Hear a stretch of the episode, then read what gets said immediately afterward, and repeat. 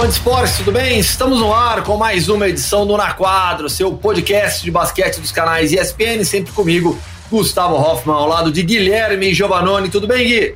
Tudo bem, Gu? Tudo ótimo. Hoje, como vocês podem ver, estou de volta a São Paulo, porque não tenho o meu cenário bonitinho, tem um armário aqui atrás.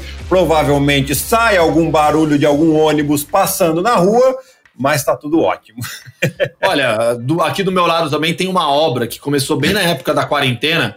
Os caras estão. Os caras fazem um barulho absurdo. Eu acho que vaza um pouquinho de vez em quando, que eles estão com a britadeira, fazendo fundação de prédio. É o barulho aqui é pesado também. O meu fundo continua o mesmo, bonitinho. É fake, tá, gente? Não vou mentir, não. É fake. Tá? Ó, ó, ó, ó. Viram? É, é fake, tá? Não mas é bonitinho. Mas é, bonitinho. é bonitinho. Jornalismo verdade. Os livros eu tenho, tá? As bolas eu tenho também.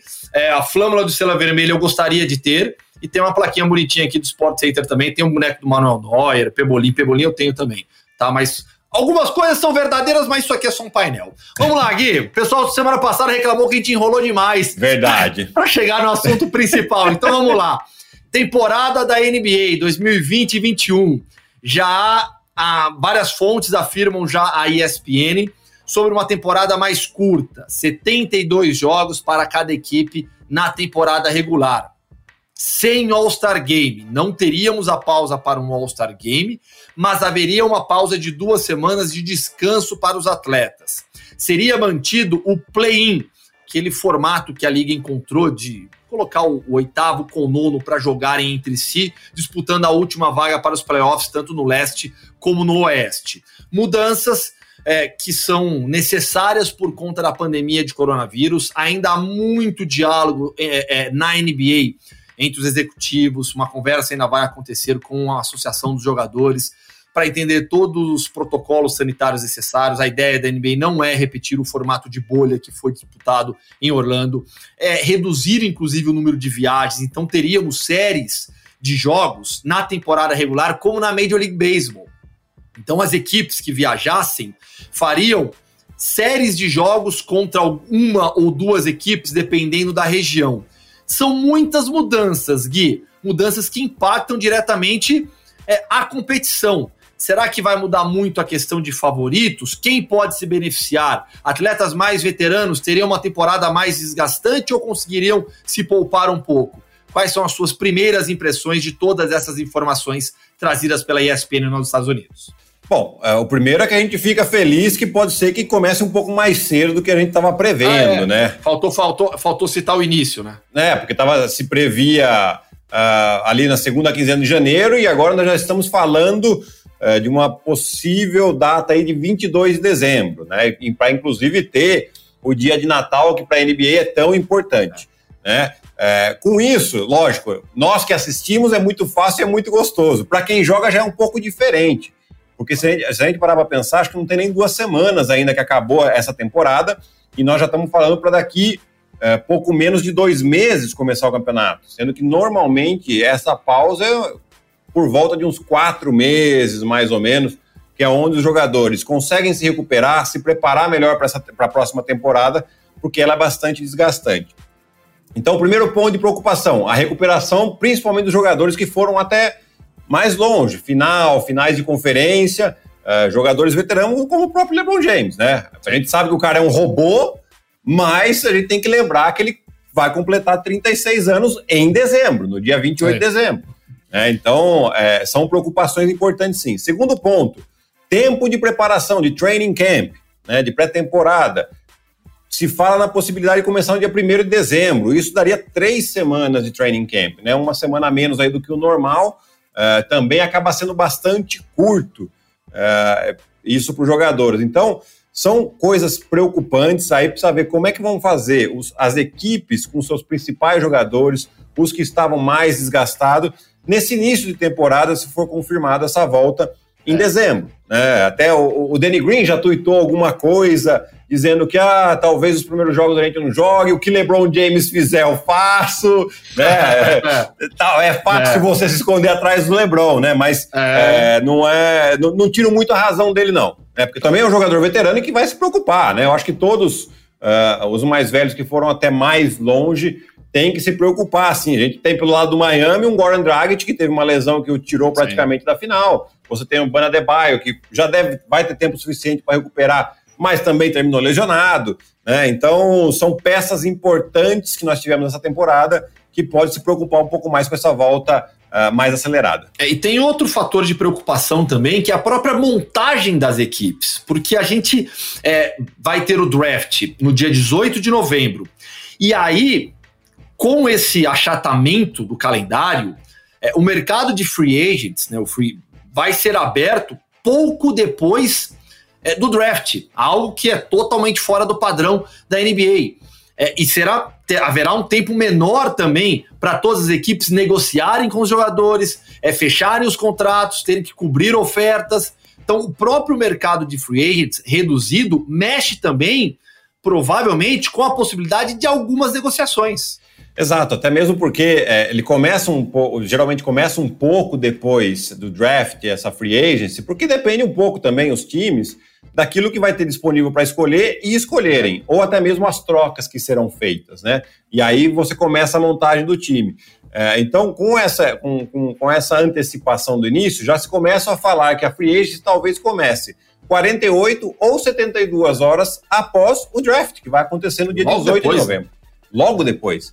Né? Então, olha a velocidade já que as equipes já têm que se preparar, ou seja, você tem que escolher o jogador no draft e daquilo que você escolher, você já pensar na, na free agents. Né? É lógico que na free agents você já tem uma coisa um pouco mais montada na sua cabeça.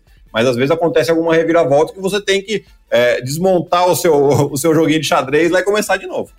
É, e sabe um ponto que eu acabei de pensar também?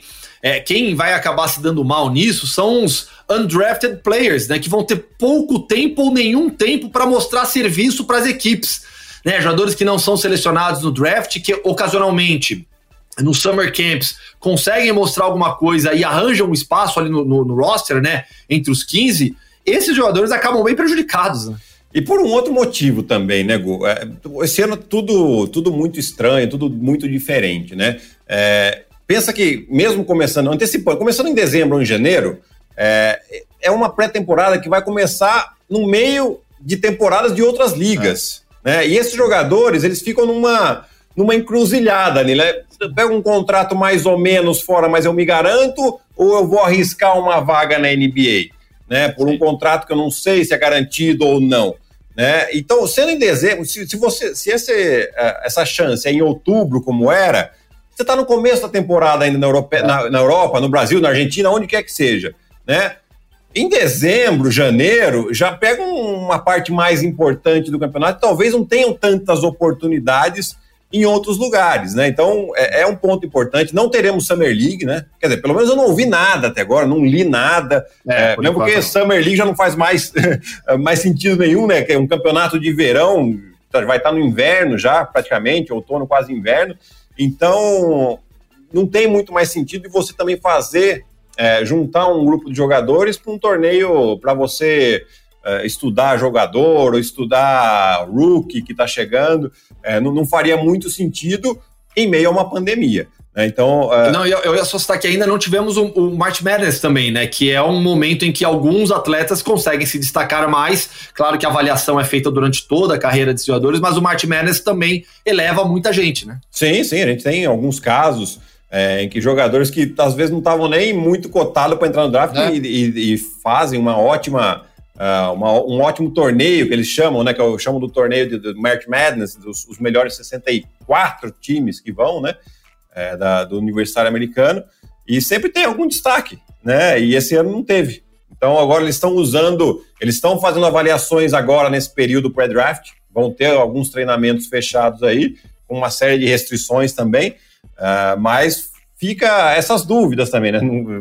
Qual jogador poderia ter se destacado? Falando então agora, recuperando, você já citou rapidamente Gui, os Lakers e o Miami Heat também. Sobre o Heat, nesses últimos dias tivemos uma declaração do Pat Riley falando que a prioridade é cuidar dos jogadores que já estão na equipe.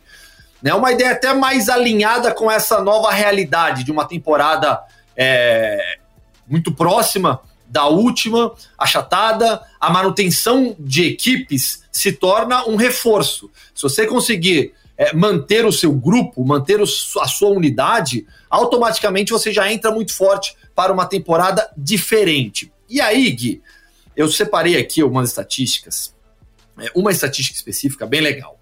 Desde a temporada 95-96, tá? 94% dos times, depois de 72 jogos que estavam em posição de playoffs, avançaram para os playoffs. Aonde eu quero chegar? 10 jogos a menos. Claro que quando o time chega com 72 jogos, aí ele pode poupar seus atletas nas últimas partidas também, se já está classificado. Mas pensando nos favoritos, pensando nessa questão de manutenção de elenco, é, de manutenção das suas principais estrelas, qual é o impacto disso na condição de de favoritos de alguns times? Eu acho que assim, a gente tem que. Tava vendo até os prós e os contras aqui dessa temporada mais curta e, e naquela coisa de acelerar realmente a contratação dos jogadores e da montagem da equipe. É claro que as equipes que não precisarem mexer tanto em seus elencos vão sair na frente.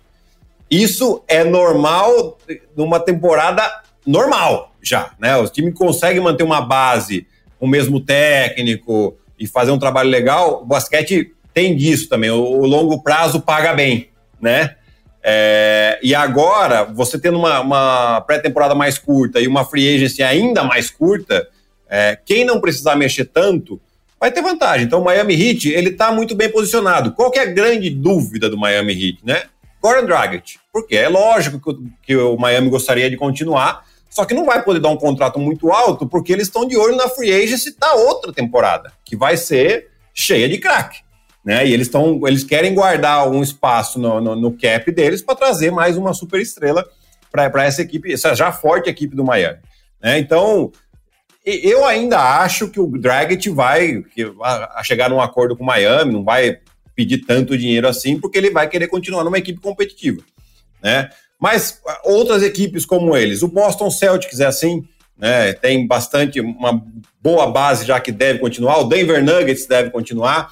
O Lakers, sim, também, porque no final das contas ele tem o LeBron já, que já é, já é uma garantia, né? E o Anthony Davis, a grande, tá dando sinais de que vai sair do contrato, mas para renovar por um longo período com o Lakers. Então você mantém duas superestrelas, você tá bastante garantido aí é, ainda assim com a continuidade do Frank Vogel como técnico também, que é importante.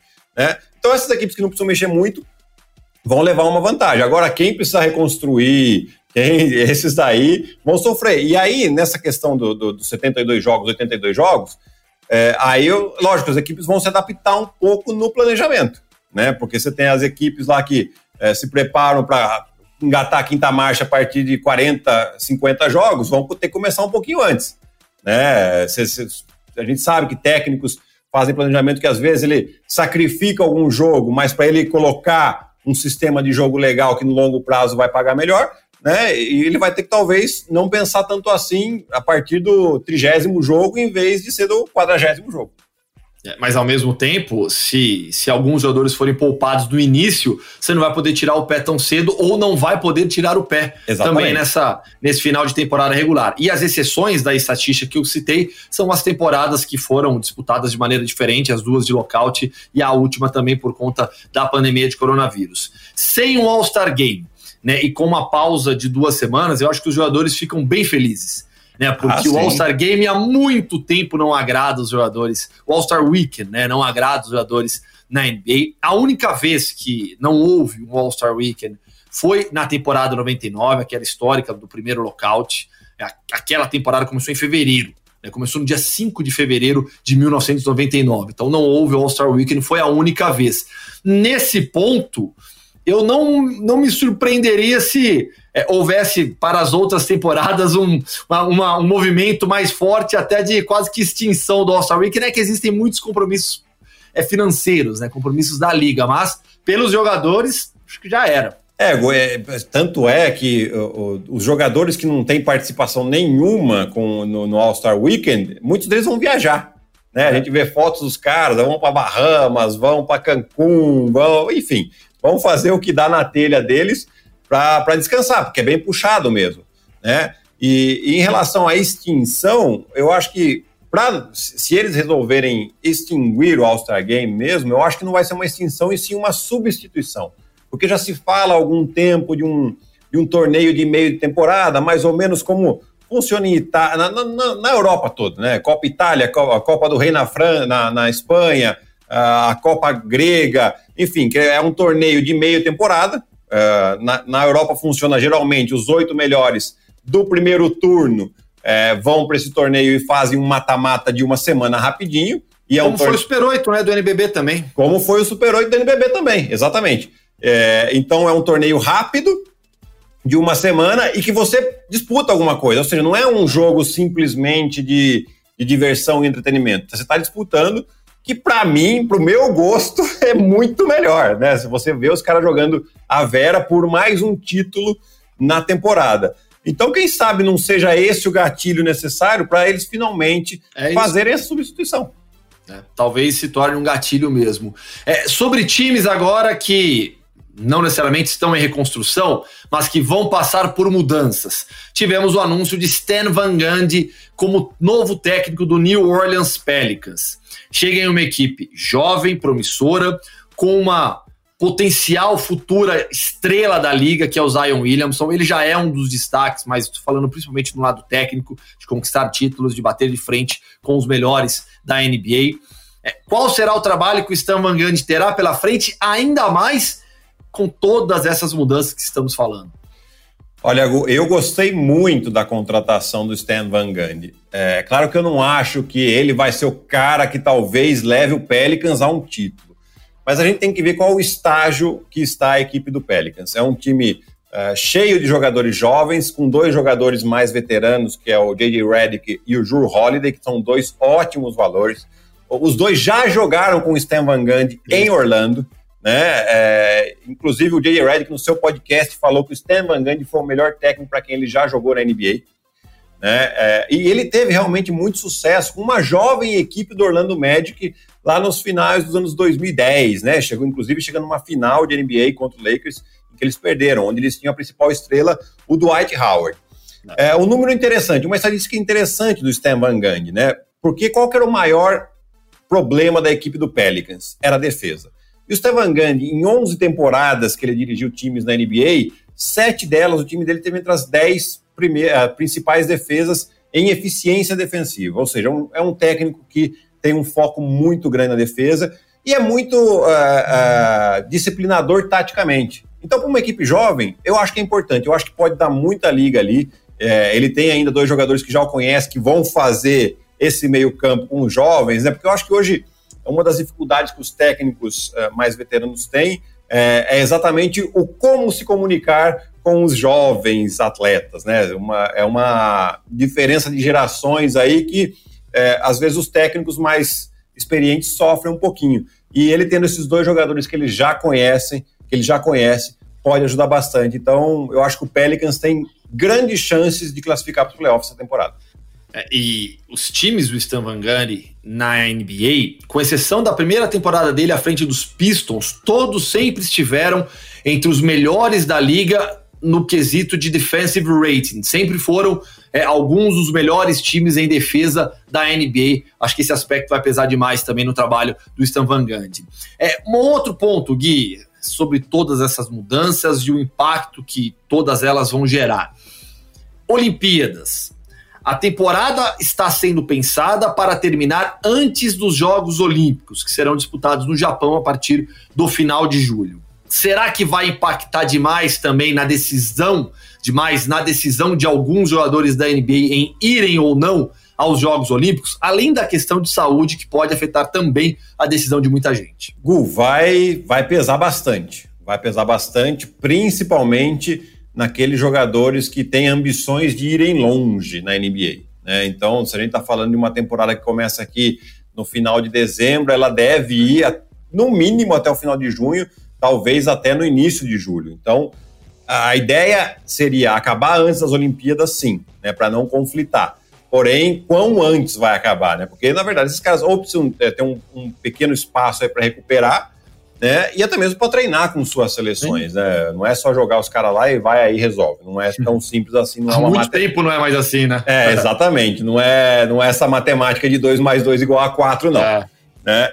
É, então, tem as questões das lesões, enfim, tem uma série de coisas que os jogadores vão ter que colocar na balança, né? Jogadores que terminam contrato, Isso é uma coisa que pesa bastante, principalmente é. em ano de Olimpíada. O cara não vai querer se arriscar numa Olimpíada, sendo que ele pode assinar um contrato novo aí de, às vezes, centenas de milhões de dólares.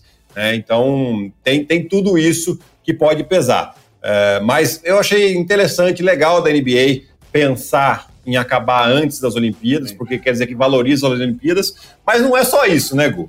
A gente sabe também que a NBA, é, os esportes americanos, eles meio que se respeitam ali para um tomar meio que a audiência do outro. Mas ali, uhum. acho que mais do que o respeito, é uma preocupação que a NBA tem de não começar a tempo, não terminar a temporada é, quando a, a, o futebol americano estiver começando a sua temporada. Né? Então, se, se, falava antes em final de agosto, o futebol americano já estaria começando a pré-temporada da temporada que vem, né? É, que foi que aconteceu um pouco esse ano.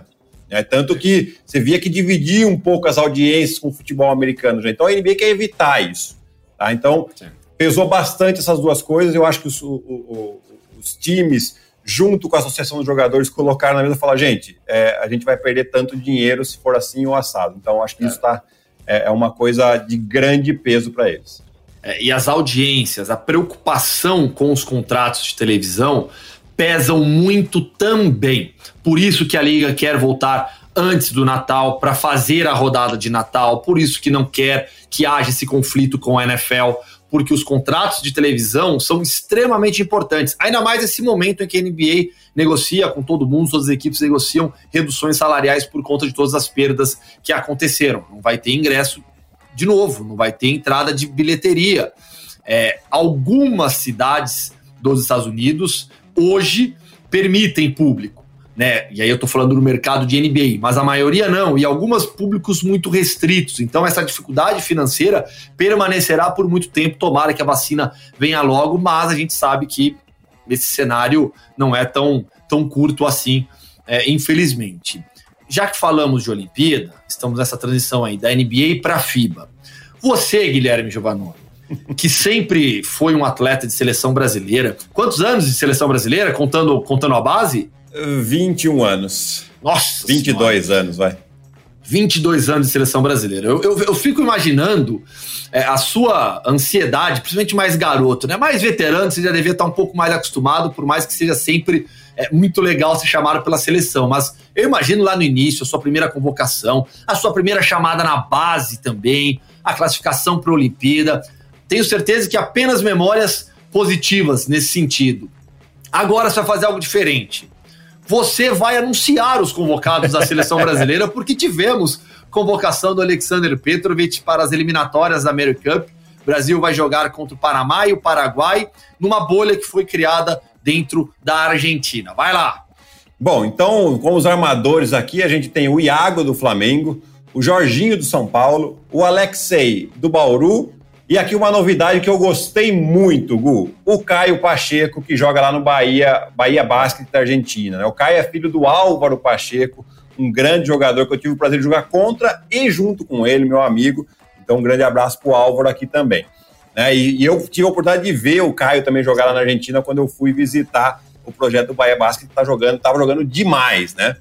Vamos lá, Alas, Cauê Borges do Paulistano, Jonathan Luz do Flamengo, o Gui Carvalho, do Minas Tênis Clube, que é um garoto de 17 anos, né, também aí uma grande é, é uma grande promessa e já está jogando muito bem, né? Já, já, já foi convocado antes também para a seleção. Sim. Aí tem o Danilo Fusaro, que está em Franca, e o Pedro Nunes, do Flamengo, também uma, uma jovem promessa aí do nosso basquete. É. Alas Pivôs, Lucas Dias, de Franca, Léo Demetrios, do Flamengo, e Gabriel Jaú, do Bauru, também uma promessa aí sendo testada pelo, pelo técnico Petrovic. E pivôs, temos o Rafael Mineiro do Flamengo, o Lucas Bebê, que voltou para o Brasil, vai jogar pelo Fortaleza Basquete Cearense esse ano, o Dikembe de Bauru e o Lucas Mariano do São Paulo. Vamos lá, dessa lista aí, apenas um atleta de fora do Brasil, mas porque ele já joga na Argentina e o deslocamento é até mais simples. Né? Então a opção foi por devido a todos os problemas de segurança sanitária, chamar atletas apenas do Brasil, com essa exceção, porque ele já está na Argentina.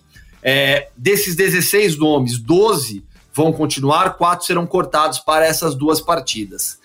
Gui, dessa lista aí, quando você olha, você bate o olho, é o que tem de melhor hoje no basquete brasileiro? Atuando aqui? Gu, eu acho que são é, muitos jogadores que ele quer ver. Né? São dois jogos que nós temos aí muito acessíveis contra Paraguai e Panamá, nenhum, nenhuma grande ameaça. É claro que hoje São Paulo bobear, né? Mas a gente tem bons nomes, sim, bons jogadores. Você tem que dar rodagem para esses jovens. Uh, os nossos veteranos ficaram de fora, né? Alex, Marquinhos, os que jogam no Brasil, né? Hetzheimer também não tá. Aí você tem os, os da Europa também, que não, não tinham nem condição, teria a mínima condição de vir, né? Porém, é, eu gosto muito. Eu gosto, a renovação tem que ser feita assim, aos poucos, vai colocando, vai testando jogadores, né? Para a gente ver como o jogador se adapta também. Eu acho que isso é, é, importante e, e, que tenha cada vez mais jogadores jovens entrando nessa rotação. Vamos ver quem que ele vai cortar agora também. É, sobre o Lucas Bebê, para mim foi o nome que chamou mais atenção, porque o Lucas é, teve um, um, hiato na carreira, né? Ele ficou muito tempo parado, é, inclusive se recuperando é, em São Paulo, foi treinar com o nosso grande amigo Danilo, né, lá na Academia Competition. O Lucas, ele fez um trabalho muito específico, mas me chamou a atenção o nome do Lucas na lista pelo período dele fora, né?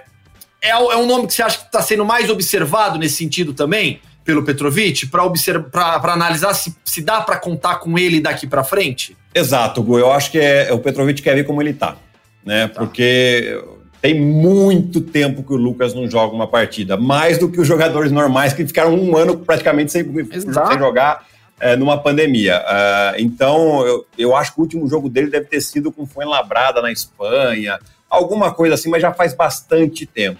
Né? Então, é, é legal essa visão do Petrovic também. É um jogador importante, já esteve na NBA por alguns anos, jogo, experiência europeia, ainda jovem. O Lucas não tem 30 anos, né? Então é, é interessante ele ver é, e legal ele voltar para o Brasil num projeto bacana lá no Ceará, é, para ele retomar uma confiança também. Eu acho que é o, é o principal nome para a gente ficar de olho também, assim como o Petrovic vai estar tá, nessa, nesses jogos da seleção. Veremos então. É, quais são os dias dos jogos mesmo? Esqueci de anotar 26 aqui. 26 e 27, confirmando aqui. Isso. Não, 27 e 28 de novembro, Panamá e Paraguai. Lá na Argentina, na bolha criada para essas eliminatórias da America Cup.